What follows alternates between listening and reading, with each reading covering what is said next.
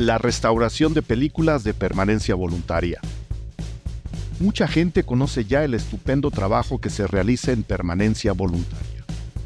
Un proyecto encargado de archivar cine mexicano popular y, a últimas fechas, también de restaurar y proyectar alrededor del mundo grandes títulos a través de colaboraciones con instituciones tan importantes como la Academia de Artes y Ciencias Cinematográficas de los Estados Unidos y Criterio. Hoy, películas como Víctimas del Pecado, La Llorona, El vampiro y el sexo o La mujer murciélago pueden verse y disfrutarse con una calidad envidiable. Pero hay mucho trabajo por hacer, en especial para quitarle de la mente a muchas personas la idea de que el cine popular mexicano no es de calidad o no merece su espacio en la historia. Es justo todo lo contrario. Para probarlo y conocer los trabajos de rescate y restauración de películas que se han hecho en permanencia voluntaria, invitamos a este podcast a Viviana García Best, fundadora del proyecto.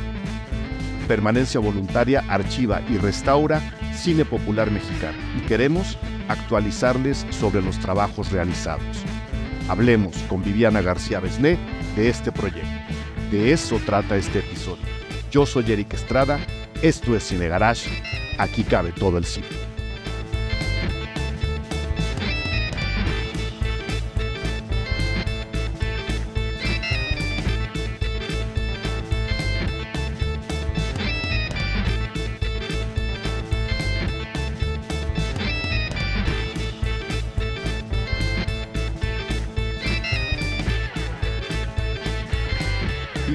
García Besné, me da muchísimo gusto que estés de vuelta en los micrófonos Cine Garage.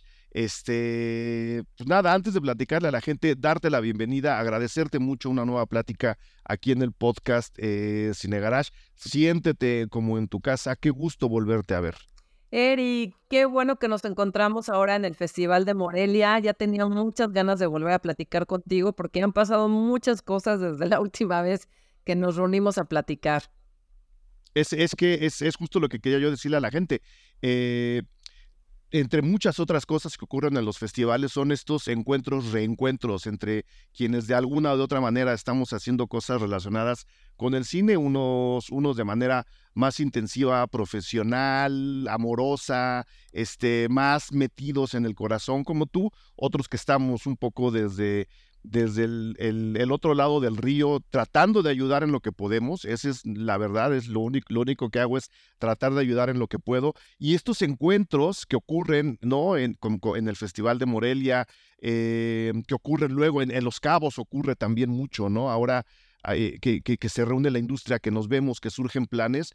Ahora que nos vimos en Morelia, dijimos, tenemos que rescatar el tema de permanencia voluntaria eh, lo platicamos ahí brevemente en, medio de un par de cervezas y aquí estamos concretando el, el, podcast. Este, si me permites nada más contextualizar a la gente, porque aquella vez que grabamos eh, sobre, sobre el proyecto Permanencia Voluntaria, en donde estaban solicitando el apoyo de la gente tal cual, de manera directa, para poder eh, reacomodar, restaurar la, la, bodega que ustedes tienen en, en Tepoztlán y que había sido dañada por el terremoto del 2017, pues fue eso, fue un podcast que hicimos en 2017. No, puedo creer eh que pasó tanto tiempo. Sí, sí, sí, sí, acababa, o sea, el terremoto acababa de ocurrir. Este, platicamos sobre, sobre lo que había ocurrido en permanencia voluntaria. Eh, el proyecto, ya lo ven, sigue afortunadamente, pero en medio tenemos otra vez a la pandemia. Entonces, creo que rescatar un poco eh, recontextualizarle a la gente, Viviana, desde tu parte, qué es permanencia voluntaria, aunque ahora es un proyecto bastante más conocido, este, y luego ver qué es lo que ha pasado justo después de ese momento duro en el terremoto, duro en general, duro en general para el país, pero que a ustedes les pegó de manera también muy, muy directa. ¿Qué ha pasado? ¿Qué es permanencia voluntaria? ¿Qué fue ahí donde nos quedamos y qué está ocurriendo ahora? Que yo yo escucho tu nombre y el nombre de las películas que acaban de restaurar por todos lados, lo cual me da mucho gusto. Hacia allá iremos, hacia allá iremos. Pero ahí nos habíamos quedado, Viviana. Ay, pues han pasado muchas cosas. Eh, pero a ver, vamos, vamos a, empezar a recapitular. Pues permanencia voluntaria este, fue este impulso que, que tuvimos yo y un par de amigos de hace, pues hace ya muchos años, digamos que en el 2012, de empezar a rescatar todo el archivo de cinematográfica Calderón que había quedado abandonado y traerlo pues, de, de entrada a un espacio disque seguro.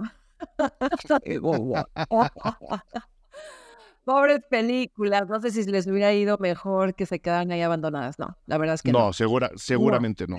no.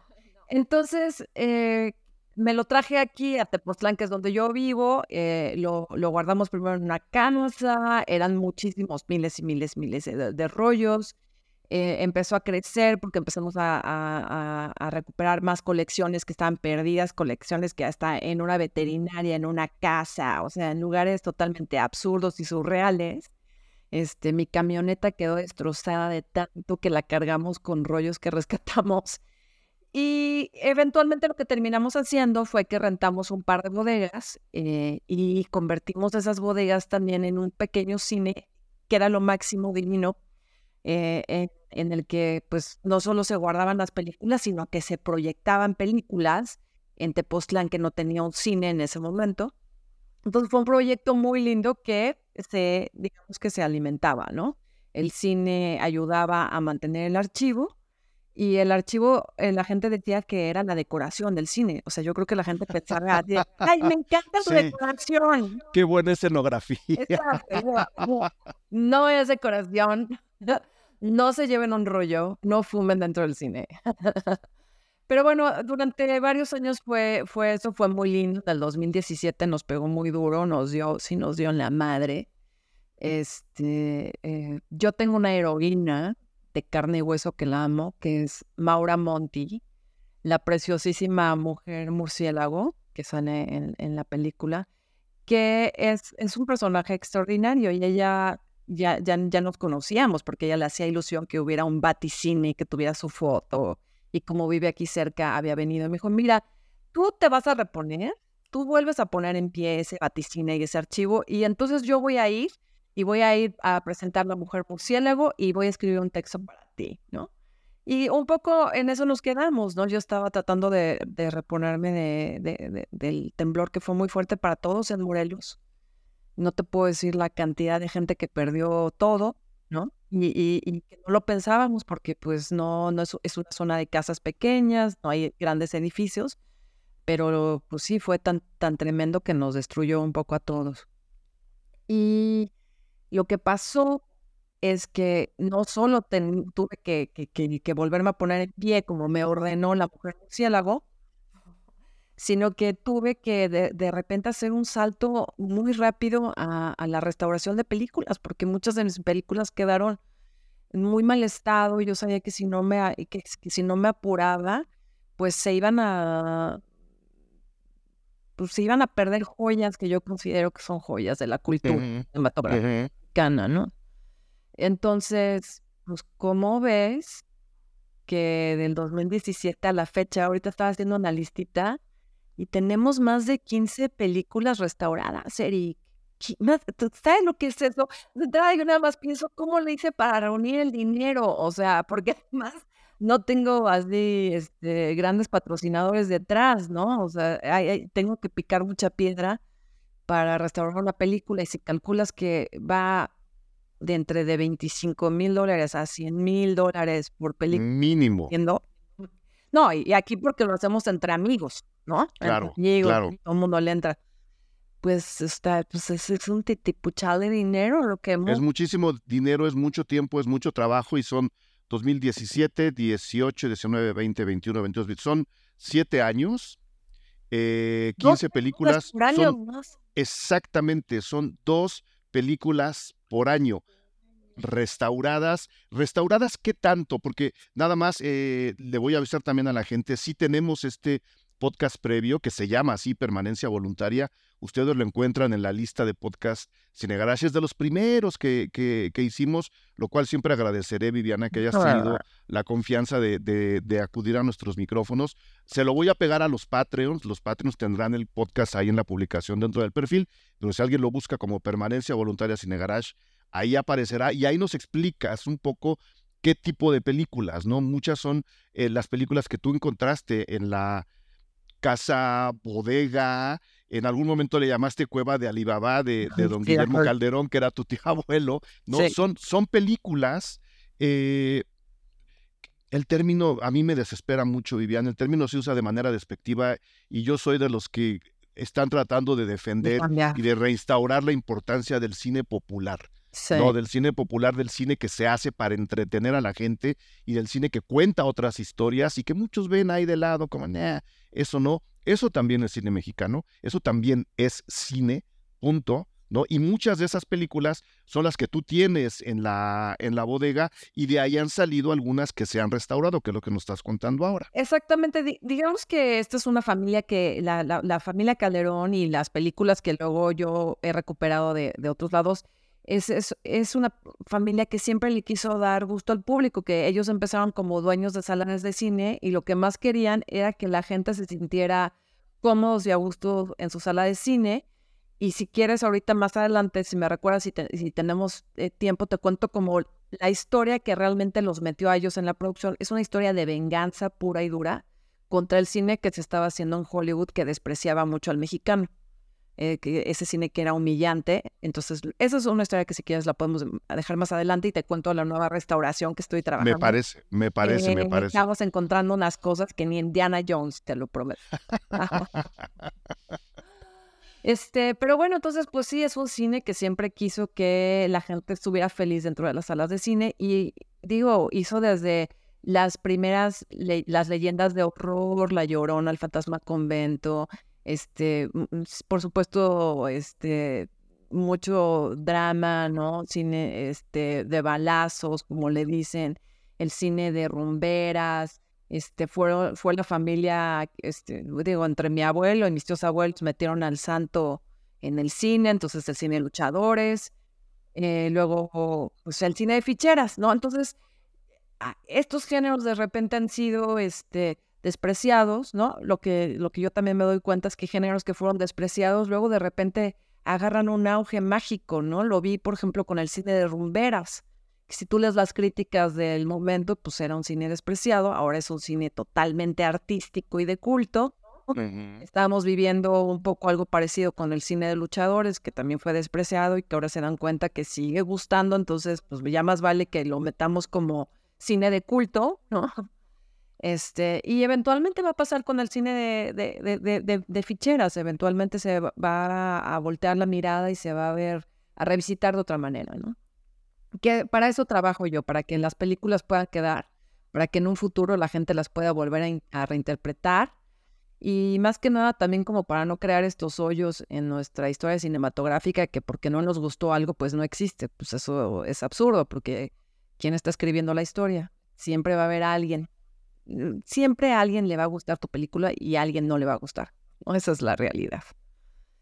Entonces pues tenemos todas estas 14 películas restauradas, que es un montón, Eric. ¿Cuáles son, Viviana? ¿Tienes ahí, tienes ahí la lista? Porque además son películas que han empezado también a verse fuera de México. Muchas de esas películas eh, se están exhibiendo ya, ya otra vez fuera de México, justo como lo que son una muestra de ese cine mexicano de esa época restaurada, ¿no? Como, como diciéndole a la gente, a ver, no solo lo estamos revalorando a nivel material, físico, porque, pues bueno, el, formato físico es el único que tenemos para entender, revisar, reentender y reestudiar ese tipo de cine, porque no está digitalizado y creo que tampoco sabemos si digitalizarlo sea la salida, eh, y porque, como dices, es parte de la historia del cine mexicano, y al ser parte de la historia del cine mexicano, es parte de la historia del cine universal.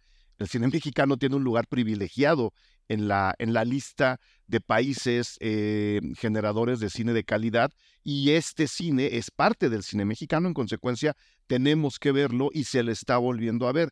¿Cuáles son esas películas y qué ha pasado con ellas, Viviana? Y luego, para que luego nos digas cómo las restauraron. Ok, sí.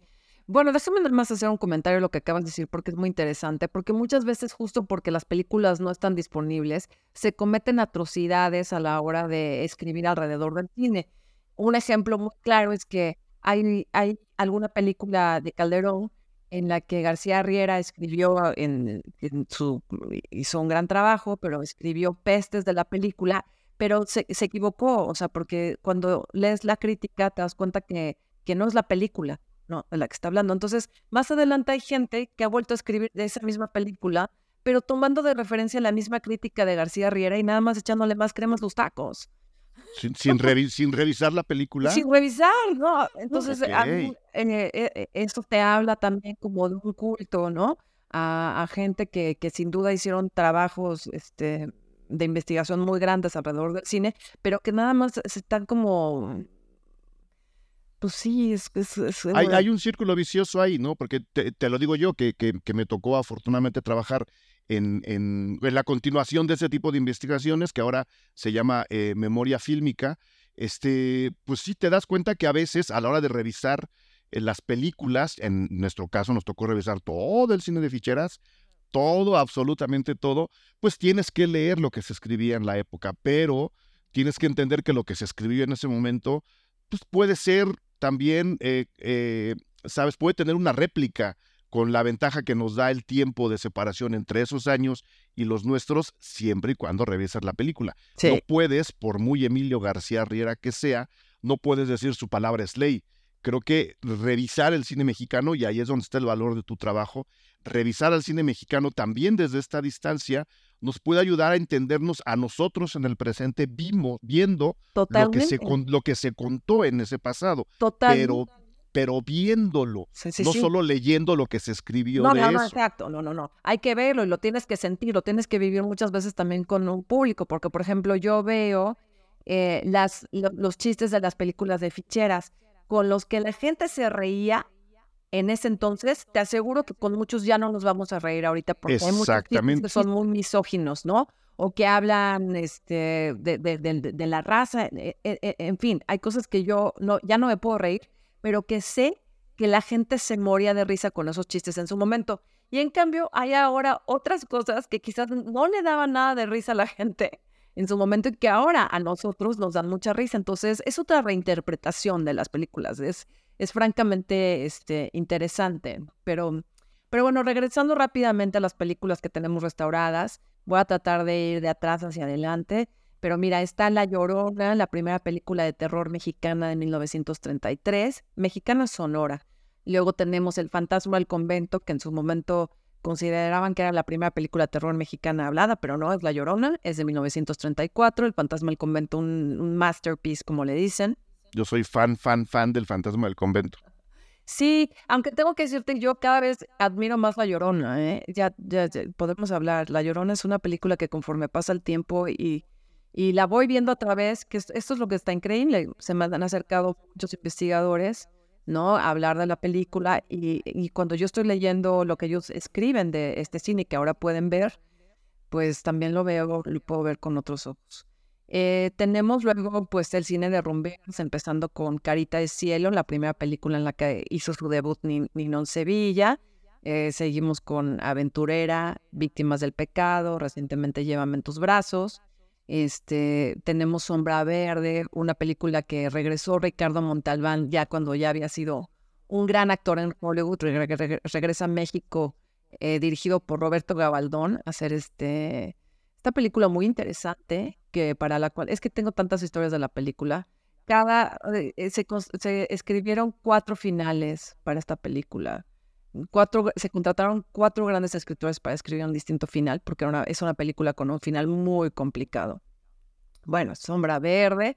Luego tenemos las del Santo, tenemos las dos primeras películas donde el Santo hizo su debut en La Habana. Santo contra el cerebro del mal, contra los hombres infernales. Recientemente hicimos Santo contra eh, los jinetes del terror. hicimos su doble versión. Cabe mencionar que la primera película en la que yo me metí en una restauración en mi vida fue justo el vampiro y el sexo, ¿no? Que es la, versión sexy de Santo en el Tesoro de Drácula.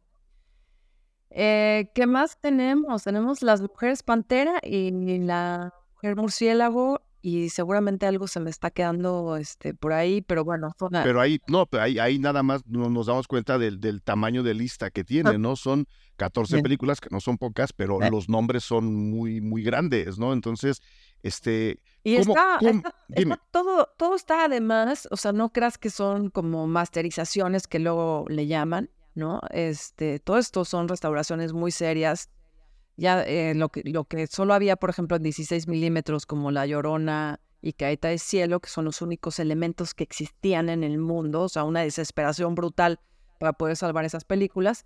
Esas están en 2K, pero el resto están en 4K, trabajada por gente súper profesional, con, con muchísimo amor. Nuestras restauraciones, yo las veo en los festivales, los grandes festivales de cine, este, donde pasan otros cine clásico restaurado de otras partes del mundo, y la gente se acerca a felicitarnos por el trabajo que hemos hecho. Entonces yo me siento muy orgullosa de lo que yo y mi grupo de amigos hemos logrado hacer con pues, poco presupuesto, ¿no?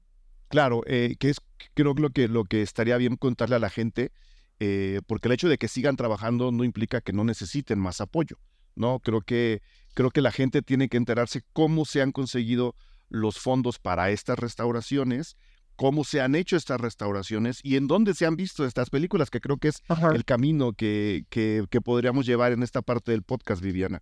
Es que mira, es que no tiene chiste restaurar una película y dejarla guardada. O sea, no, no, no, para nada. Y además tampoco tiene chiste restaurar una película y no eh, hacer una investigación o compartir, en mi caso, las historias que sé detrás de estas películas para que se puedan reinterpretar no solo por lo que estás viendo en la, en la película, sino por lo que sabes de la película, ¿no? Ese es, eh, esa es una, una cosa que yo siento de forma muy profunda, por ejemplo, con todo este, este cine, tanto de las luchadoras, mujeres, como del cine Nino Sevilla, porque para mí hay una misión detrás de estas películas, ¿no? Y entonces en el, en el, en el caso del cine de luchadoras es reconocer a estas maravillosas mujeres luchadoras mexicanas que estuvieron vetadas durante prácticamente 30 años de la arena aquí en la Ciudad de México, en la capital, porque teníamos claramente un gobierno decadente, ¿no? Que consideraba que las mujeres no podían este, participar en las actividades de la lucha libre, ¿no? Imagínate además qué tristeza que esto también sucede en el Inter, que las Olimpiadas vienen a México en el 68 que es justo cuando coincide, más o menos es la, la, la, fecha de las mujeres pantera es del 67 y las mujeres murciélago es del 68. Y la única forma que tú en la capital podías ver a, las mujeres luchar, pues era a través de las películas. Las películas de luchadoras, a mí, la verdad es que cuando alguien dice que esas películas no tienen valor, me parecen unos reverendos idiotas, porque no solo tienen valor porque le gustan a la gente, sino porque son documentos históricos de algo que es penoso para la historia de nuestro país, como diablos vetaron a las luchadoras. No puede ser. Y la gente tenía que verlas, que, bueno, no tenía que verlas porque ahí estaba la, no, iban a ver las películas porque era la única manera, ¿no? Eh, había por ahí luego peleas, peleas clandestinas, pero es justo revisar, ¿no? Que, que, revisar el peso de, en este caso, un gobierno completamente opresivo sobre este grupo de personas trabajadoras, deportistas, artistas, en todo el sentido de la palabra. Que perdieron un sueldo, porque tú sabes que les pagaban menos, porque, ah, como tú no puedes luchar, pues si quieres, bueno, pues sí, pero te pago dos pesos en lugar de 15, ¿no? Exactamente. Entonces, rescatar estas películas, volver a hablar de ellas y verlas, nos da la oportunidad de entender desde lo sociológico a las películas y en consecuencia revisarnos a nosotros mismos lo que éramos y lo que somos a través de las películas. Sin esas películas, esa oportunidad se pierde. Es así de sencillo, ¿no? Totalmente. Has dado, has dado en el clavo, ¿no?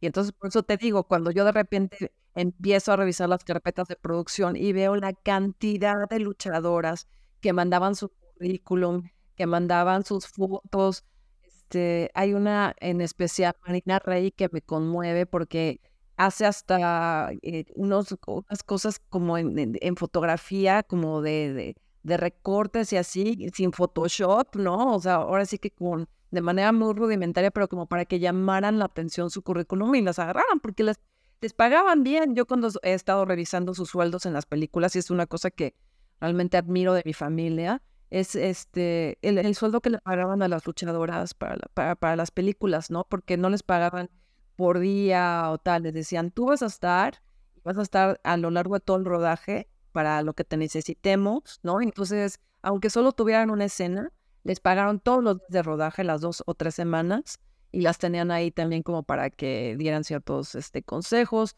Muchas veces fueron las mismas luchadoras las que hicieron los trajes que, que usaron las luchadoras en, en, pantalla. ¿No? Y luego está el caso de Golden Ruby, que es increíble, ¿no? Esta este, actriz Elizabeth Campbell, divina, alta, atlética, que, que, la entrenaron las luchadoras para que ella también pudiera hacer sus escenas, ¿no? Y se hizo, se, se hizo una luchadora. de, de arriba abajo, mucho tiempo antes de que las series de luchadoras en Estados Unidos de Netflix siquiera se imaginaran lo que podían contar. Esto ocurrió en la vida real mucho, mucho, mucho tiempo antes. No, totalmente. Por eso te digo que mucha gente ahorita que, que la, la mujer murciélago está, está despegando, ¿no? Está, está volando esta película La mujer murciélago.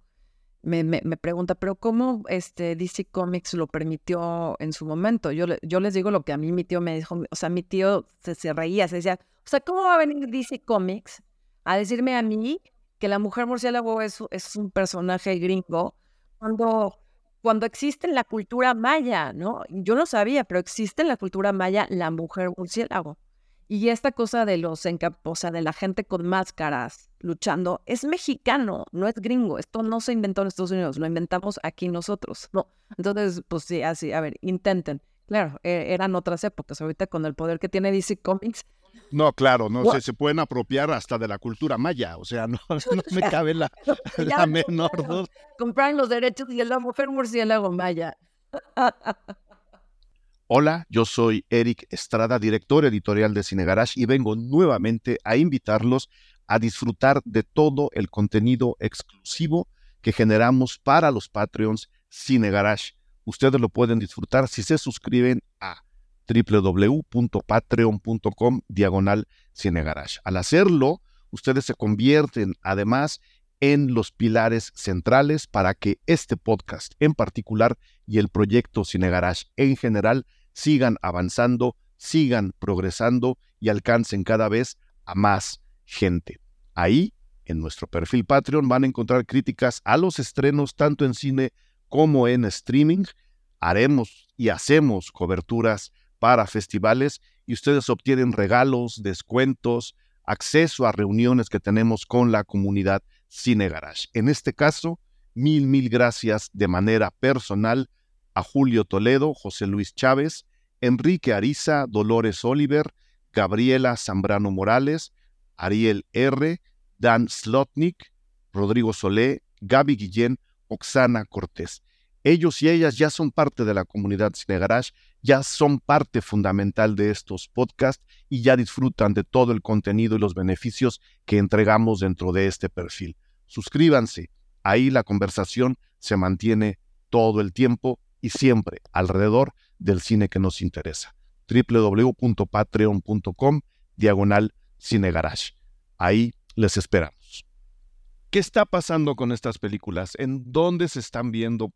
Por qué están saliendo estas películas últimamente al extranjero, aunque, como dices, se han revisado en México también, ¿no? Se han visto en, festivales como Macabro. Yo las dos del Santo que mencionabas hace rato me las eché en un festival de, de, Morelia, se vieron, se vieron ahí. O sea, sí se están revisando en México a través de festivales. Estaría muy bonito que alguien dijera, a ver, vamos a tener ¿no? Esta película durante dos semanas en la sala 8 del complejo estaría muy padre, no se ha hecho, pero en los festivales se puede. Y además se están viendo fuera de México. ¿Por qué? ¿Qué está pasando? Y, cómo, ¿Y cómo te involucras tú en todo esto? Es increíble. Bueno, mira, yo, la vida me llevó ahí a, hacer, a, tratar de conseguir dinero para restaurar estas películas, apelando a los, digamos que a los hijos o nietos de los migrantes mexicanos en Estados Unidos porque hay unas historias detrás que si nos da tiempo lo contaremos con, con Santa, la nueva restauración,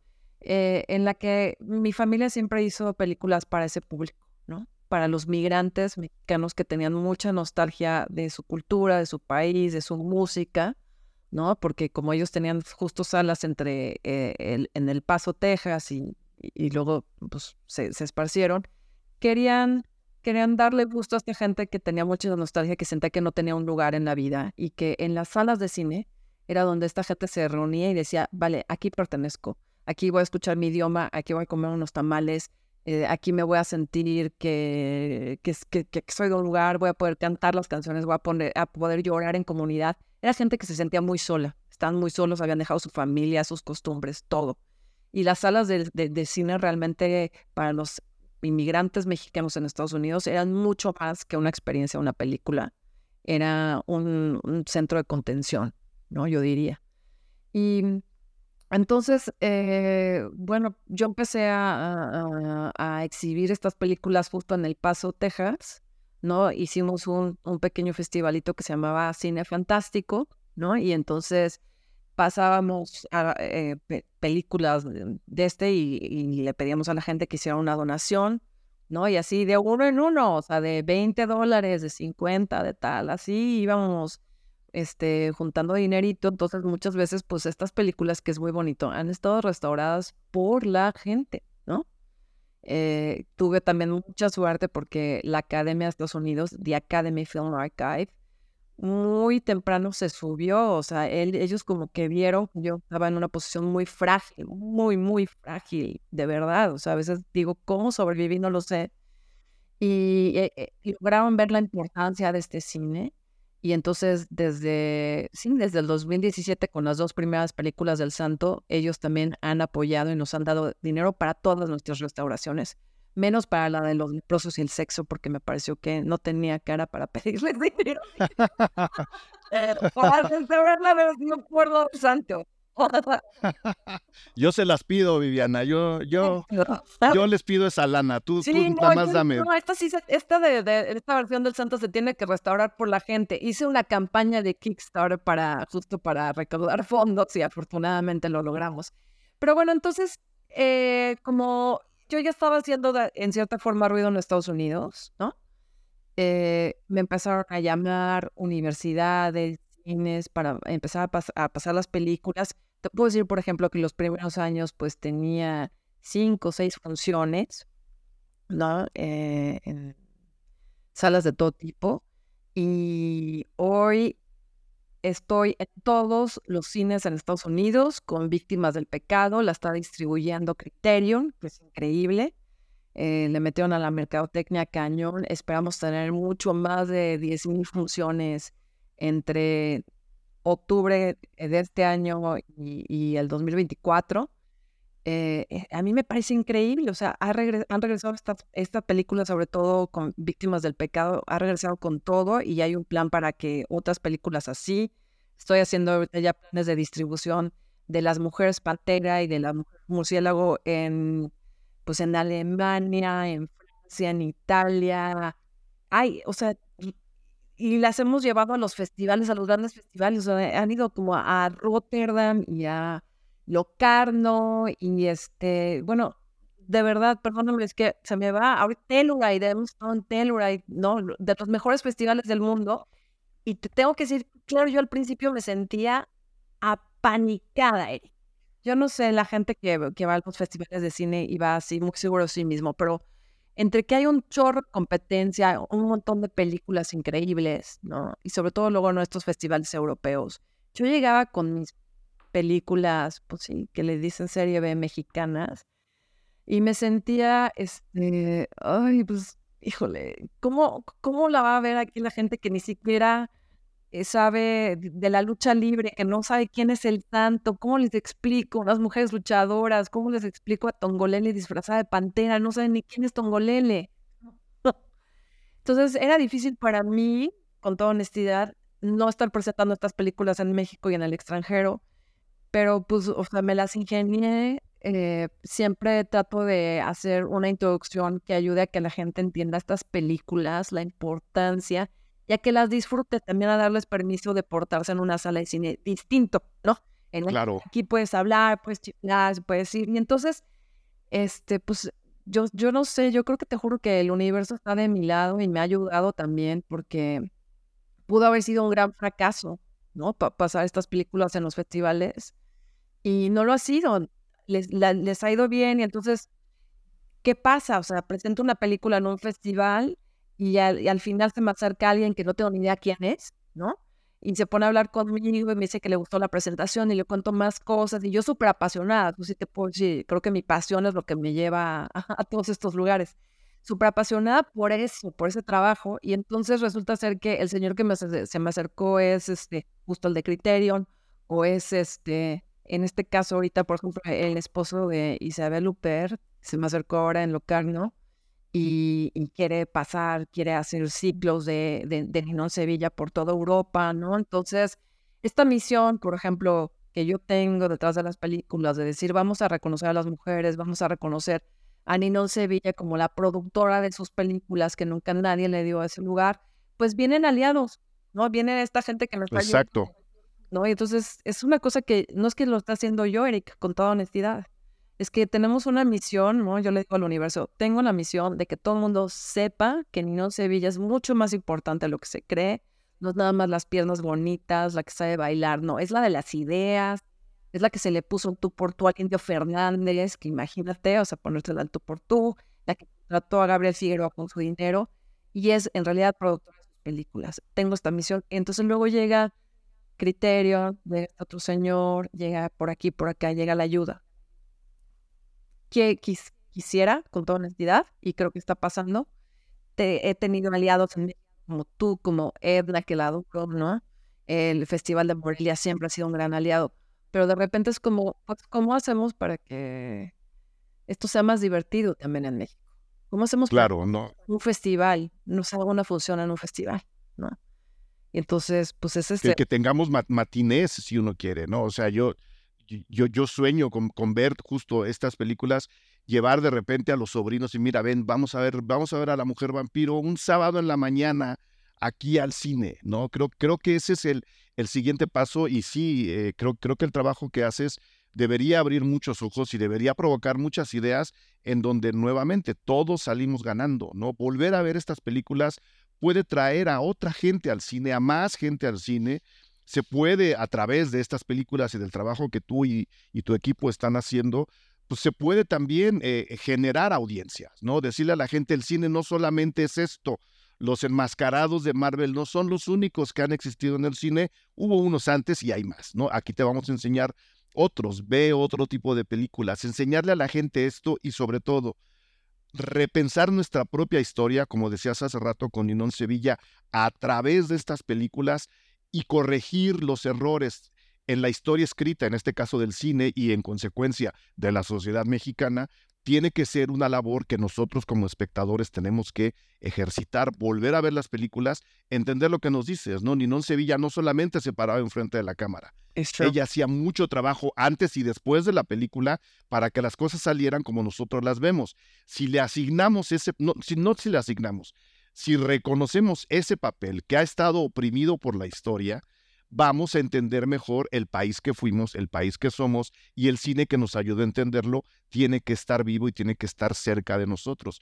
Espero que los ojos se abran y que las ideas y las salas de cine se abran a este tipo de películas. Yo la verdad por eso a mí también me apasiona muchísimo el trabajo que están haciendo ahí. Este, bueno, para eso y también para decirle a, mucho a mucho este muchachillo por ahí de, de, nariz respingada con el dedo, ay, es que el cine de luchadores no es cine. Bueno, a ver, contigo no hablo yo voy a hablar con la gente que sí sabe de cine de luchadores, de lucha libre y de cine. Pero ¿no? Creo que... mucha gente luego ni siquiera ha visto esas películas, ¿no? Es que es lo peor de todo. Ajá, ajá. A esos que dicen, no, es que el cine de luchadores no sé qué, ¿no? Porque los, los, los he visto. Fíjate que tuve mucha suerte estando en el Baticine, porque mi socia, que es una mujer divina llena de luz que está estrenando su película, está haciendo un hitazo, temporada de huracanes de Lisa Miner. Eh, pues ella viene totalmente del cine, del mundo del cine de arte, ¿no? Todos, muchos de sus amigos, digamos que podrían ser estos, estos que, que, que dijeran que este cine no les interesa. Ella, ella no es así, entonces nos salíamos las dos en el vaticine y tuvimos muchos invitados especiales, grandes invitados, grandísimos invitados en el vaticine. Y algunos de ellos llegaban y veían los posters de, ay, esos, los churros. Y yo les decía, ah, ¿cuántas viste? ¿Cuántas? O sea, pero tomándonos una cerveza, ¿no? E, en otro plan. ¿Cuántas de esas películas viste? No, no, no, esas ni para qué las voy a ver. Entonces, ¿cómo sabes que es un churro? ¿No? Has, has vivido la experiencia, ¿no? Has vivido la experiencia de lo que es esta película porque el cine son muchas experiencias. Yo en tu película no quiero que nadie coma palomitas a mi lado porque me molesta el sonido de las palomitas, porque es tu película. Pero te digo una cosa, no sabes qué divertido es comer palomitas en nuestras otras películas y pegar de gritos y chiflar, ¿no? Y qué, y qué padre ver que cuando sale el santo a caballo en una película la gente aplauda. No, no, totalmente, totalmente. Te tengo que decir, hablando de, de, de, eso, y creo que mucha gente luego se da cuenta porque se permiten estas cosas, ahorita que pasamos víctimas del pecado en el Festival de Telluride, que tú sabes que ahí van solo las grandes películas, o sea, van las películas que se van a ir a los Óscares y demás.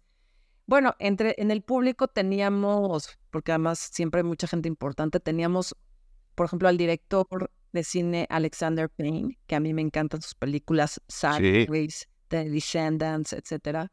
Teníamos a, a, tres de la banda Sonic Youth, ¿no? Que yo me quedé así de, Wow. Eh, estaba Herzog y bueno, una serie de personalidades estaban ahí. Bueno, resulta ser que en, en una escena de, de, Víctimas del Pecado, y lo siento si esto es un spoiler, ni modo. No, no. Ni modo. Después de tanto maltrato, cuando este, no Sevilla eh, está el malo pegándole al niño, ¿no? De cachetadas. Y además yo creo que en esa época pues sí se pegaban de veras. Entonces sí es muy dramático, al niño. Y Ninón Sevilla entra por la ventana como una heroína con una pistola y le da de balazo. La gente empezó a aplaudir y a chiflar, a gritar y me decía, me decían, nunca habíamos tenido una reacción en el cine como esa. Y la gente salió cantando porque claro. lo encantada por esa escena y por esa reacción. Claro, porque estaban metidos en la película, porque la película estaba hecha para que te metieras en ella. Es cine, no es así de sencillo. Y porque te da, te da permiso de sacar otras reacciones tuyas, ¿no? Te da permiso de, de, ser otra persona. O sea, te digo, es que decir que el cine es una cosa, otra es una pendejada, por, perdón por mi lenguaje, pero con toda honestidad es como el cine. No, lo es, lo es. Son muchísimas experiencias y por eso a todos nos puede gustar de todo, ¿no? Y, y esto que decías como de que estas películas sirven para atraer nuevos públicos al cine, yo creo que es muy cierto, porque de repente la gente a veces no quiere ir a ver cierto tipo de cine. Por ejemplo, aquí en Tepoztlán, ¿no? yo hice una cosa que se llamó cine por primera vez, porque aquí en Tepoztlán había gente que nunca había ido al cine, nunca había visto películas. Contratamos unas pantallas en la cancha de fútbol y proyectamos en 35 milímetros. Entonces, día uno, la mujer murciélago, wow, quitazo, ¿no? Además proyectamos por gente de aquí de Tepoztlán, ¿no? Que está padre, los viejos cácaros. Día dos, Santo la venganza la momia, ya nos deja venir todo el pueblo, ¿no? Porque ya supieron, primero ya supieron que la mujer murciélago, y luego esta, y ya tres, luz silenciosa. Nadie sabe qué es luz silenciosa, pero se deja venir todo el pueblo. Y se la echan. Y se la echan, se quedaron así. Además, una cosa hermosa porque pasaban estrellas fugaces al final de la película, detrás de la pantalla, mientras está esa escena del cielo. Entonces, hasta Carlos Vega estaba casi llorando que no, no, nunca se queda a ver sus películas, pero decía, quiero ver a ver cómo va a reaccionar la gente, ¿no? Porque el público que no es el público de Carlos Reigadas, con toda honestidad, ¿no? Pero ya, pero ya vieron una película de Carlos Reigadas. no o sea... solo vieron una película de Carlos Reigadas, sino que se dieron también la oportunidad de darse cuenta que esas experiencias también son para él. Son exactamente. Porque lo que hemos hecho, lo que hemos hecho que está muy mal, es decirle a la gente, ¿a ti qué te gustan esos churros? pues tú no eres de estos. A ti no te pueden gustar estas películas porque no tienes el intelecto para procesarlas. Y eso es completamente falso. Eso es falso y eso está muy mal y eso fue lo que nos dimos cuenta aquí a la hora que les pasamos esas películas. La gente se quedó, vio luz silenciosa y luego se le acercó a Carlos y hablaron con ellos y, y, fue una experiencia muy linda, con toda honestidad. No, muy linda. Qué bueno. En el que te das cuenta que en el cine no somos tan diferentes cuando estamos viviendo una experiencia cinematográfica no somos tan distintos. Es lo más democrático que hay. Una función de cine es, es el ejercicio perfecto de la democracia, ¿no? O sea, yo, yo, yo, lo, yo, lo, yo lo he pensado desde hace mucho. Imagínense, nada más la gente que nos oye, imagínense que tu primera película es una del santo, tu primera película en la vida es una del santo y la segunda es una de Carlos Reigadas. En medio cabe el mundo. Exacto. O sea, eso, eso es generar audiencias, eso es generar audiencias y por eso de nuevo aplaudiré muchísimo el trabajo y el esfuerzo que hacen, Viviana. Cuéntanos lo que nos ibas a contar, el trabajo de venganza de, de los Calderón para, para levantar lo que levantaron. ¿Por dónde va esa historia? Pues sí, mira, eh, rápidamente, ellos empezaron con una sala de cine en, en Ciudad Juárez eh, y en Chihuahua. Esta sala de cine la pudieron tener porque era de, de, los americanos, pero cuando vino Pancho Villa y su revolución, los gringos pues salieron huyendo, ¿no? Hicieron tratos con Pancho Villa para guardarle armas en el cine además y para pasarle sus peliculitas y todo ahí. Entonces, este, bueno, gracias a Pancho Villa, digamos que mi familia se pudo hacer un par de salas de cine. Lo que pasó es que Hollywood empezó a producir unas películas, un género de películas que se llamaban The Greasers. Y era un género súper humillante para, pues, para cualquier latino en ese entonces, en, en trabajando en Unidos o en la frontera, ¿no? Porque los pues sí, los, es, es, un poco como la descripción de Trump de los latinos, ¿no? Es, son violadores, son no sé qué, son cochinos, no se bañan, o sea, tremendo. Entonces, tú te imaginas lo que era para mi familia, que amaban la experiencia del cine, cuando su público latino iba a ver estas películas tan degradantes, ¿no? Porque tampoco había tantas películas como ahora, había muy pocas películas. Y entonces, ellos, este, justo cuando ya vino el, cine sonoro y que estaba muy reciente este género de greasers, se reunieron con los dueños de otras salas de cine este, en la frontera y pusieron ahora sí que todo su dinero en hacer una película que em, de la que la gente, gente se sintiera, los latinos se sintieran orgullosos. Pero ese no era el único plan. El plan no era solo hacer una película sonora mexicana que, que, que, hiciera que los latinos se sintieran orgullosos, sino ir y partir la madre a Hollywood y llevar la película a Los Ángeles y estrenarla en Los Ángeles y hacer que fuera un éxito brutal. Y eso fue lo que hicieron y lo lograron con Santa, que es la primera película sonora de 1931, con Lupita Tobar, en donde todo el mundo se puso de acuerdo, o sea, fue muy lindo, fue yo creo que un llamado muy lindo, ¿no? En el que este, salió de, de esta necesidad de necesitamos que la audiencia latina se sienta orgullosa de sí mismo en la sala de cine. Identificada, que es la palabra que se usa ahora, ¿no? O sea, este ejercicio de identificación, de representación, de inclusión, que ahora también se dice de esa forma, vean, no es nuevo, esto empezó con el cine mismo, ¿no? Esto, este, este, este empuje empezó hace muchos años. Pero también era como de darle dignidad al latino. Claro. O sea, porque no, porque, no, no porque seas un inmigrante y estés trabajando en una fábrica, eres, este, eres cochino, eres sucio, eres un ratero. No, no, ¿me entiendes? Entonces, con, con, esa intención, con como, y además de, pero además nos vamos a vengar porque vamos a ir a Hollywood y vamos a hacer que la película la rompa y lo lograron. Lo lograron con Santa en 1931. Y yo ahorita justo estoy, llevo pues ocho años ya en, en este camino de querer restaurar Santa. Ha sido, uff, ha sido un camino muy largo. Siento que todas las otras, todo lo que he aprendido de las otras restauraciones todas las conexiones que he hecho con las otras restauraciones. Este, ahora sí que la fama que me he ganado con, con el otro trabajo me está ayudando a hacer esto que te puedo decir honestamente, no me imagino a nadie más haciéndolo y no tirando, eh, ¿cómo se dice? Cuando tiras la toalla, ¿no? no sí, sí, sí, sí. Porque ha sido, ha estado muy, muy, muy difícil este camino, pero ha valido la pena, ha valido la pena. Hemos encontrado cosas que nadie ha visto de Santa. Y eso, plano. eso es mucho decir. Sí. No, pues entonces hay, hay que empujar esa restauración, Viviana. Hay que, hay que de nuevo levantar, levantar la bandera y decir, a ver, aquí hace falta apoyo, aquí hace faltan manos probablemente, ¿no? Investigadores quizá que te ayuden. No sé qué es lo que haga falta para mantener este trabajo que ya, que ya llevan ustedes haciendo tanto tiempo. ¿Qué haría falta ahora? La verdad, hace falta dinero, como siempre como siempre. Esta es, sin duda, yo pensaba que el Fantasma del Convento había sido la restauración más cara que habíamos hecho. Ahí afortunadamente, fíjate, ¿quién se subió a la restauración? Nada más y nada menos que George Lucas a través de The Film Foundation. Pero es una restauración de 100 mil dólares. Santa es mucho más compleja. Es una restauración mucho, mucho más compleja.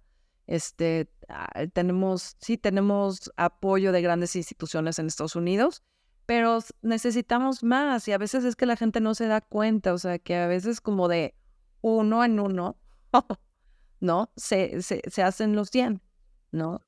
Entonces, este, sí, y lo que también, lo que también siempre ofrecemos es que dependiendo de la cantidad que, que uno dona para hacer una restauración, pues tu nombre también está en la, eh, se quedan los créditos y entonces se queda con la película para, para siempre, para toda la vida. Entonces, pues, si alguien tiene ganas de apoyar económicamente. ¿Dónde? dinos dónde. Este, este, es el momento. Exactamente. Este, por favor, contáctenme a través de nuestra página del Archivo de Permanencia Voluntaria, www.mxfilmarchive. Está en inglés. Este, eh, www.mxfilmarchive.com. Exacto. Ok, ahí, ahí, ahí te pueden contactar y a partir del, del contacto ya tú les dices cómo se puede donar, de qué forma. Totalmente. Este, ya, ya se pondrían ustedes de acuerdo. Yo de nuevo, a la hora de, de publicar esto para los Patreons, eh, tendré la liga ahí. La liga estará activa. Buenísimo. Probablemente también, también la pueda yo poner a la hora de publicarlo en las plataformas. No creo que sea ningún, ningún problema. Además de eso, eh, Viviana, eh, redes sociales en donde la gente pueda contactarte también, quizá para otra cosa, otro tipo de apoyo. ¿Sigue funcionando el Facebook? Sigue funcionando el Facebook, sí, y de hecho, pues sí, eh, ahorita que hablas de cómo puedo apoyar la gente, yo sí necesitaría alguien que me ayudara un poco más con las redes sociales, porque en esto de ser una persona que está en todo y no, y este necesito de repente ayuda, entonces si a alguien le gustan las redes sociales, le gusta el cine, tengo un montón de materiales, este, podríamos hacer unas publicaciones hermosas, entonces si alguien se quiere acercar conmigo, estamos en Instagram también, como este, si buscan permanencia voluntaria, eh, el eh, archivo cinematográfico, nos van a encontrar en Instagram, estamos también en Facebook. Y yo creo que yo soy muy fácil de encontrar porque me llegan muchísimos mensajes. Qué bueno. Es por tu trabajo, Viviana. Es, Ay, ¿cómo le hago? Perdónenme, no es buena onda si no contesto. No, les juro que sí soy buena onda y sí quiero ayudar a todo el mundo. Estoy saturada, necesito una... No alcanza, no, sí, no alcanza el tiempo. Sí. Pero, pero ahí están los contactos. Si alguien se quiere sumar, ya vieron que eh, aquí lo que digo, no, no, no estoy justificando nada, pero participar en este tipo de proyectos de cualquier manera debería ser considerado un, un lujo.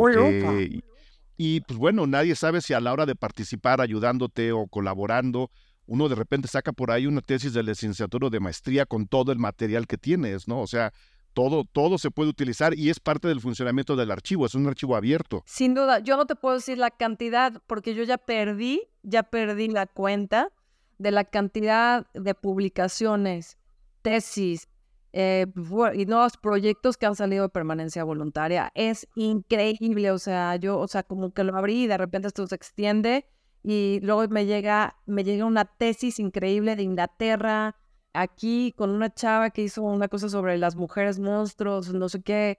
Y, y, dices, no puede ser, o sea, pero ¿en qué momento? Ni me acuerdo en qué momento le contesté, en qué momento le dije algo, pero yo sí quiero decirles que a veces me es difícil porque pues no puedo atenderlos así personalmente a todos, pero sí, sí lo intento, sí lo intento y sí trato de, abrir el, archivo lo más posible y no solo en el extranjero, yo no soy una malinchista, o sea, hay mucha gente aquí en México también que se ha querido acercar y que han sido, este, han sido atendidos.